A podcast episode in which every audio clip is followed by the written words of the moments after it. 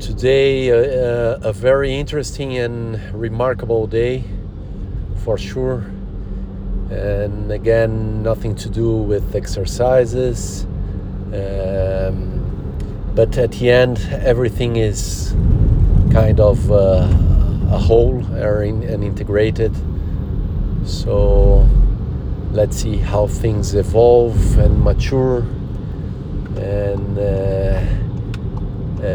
leading uh, probably also uh, to some impact on my health and exercise routine on a positive way. Uh, this is the expectation.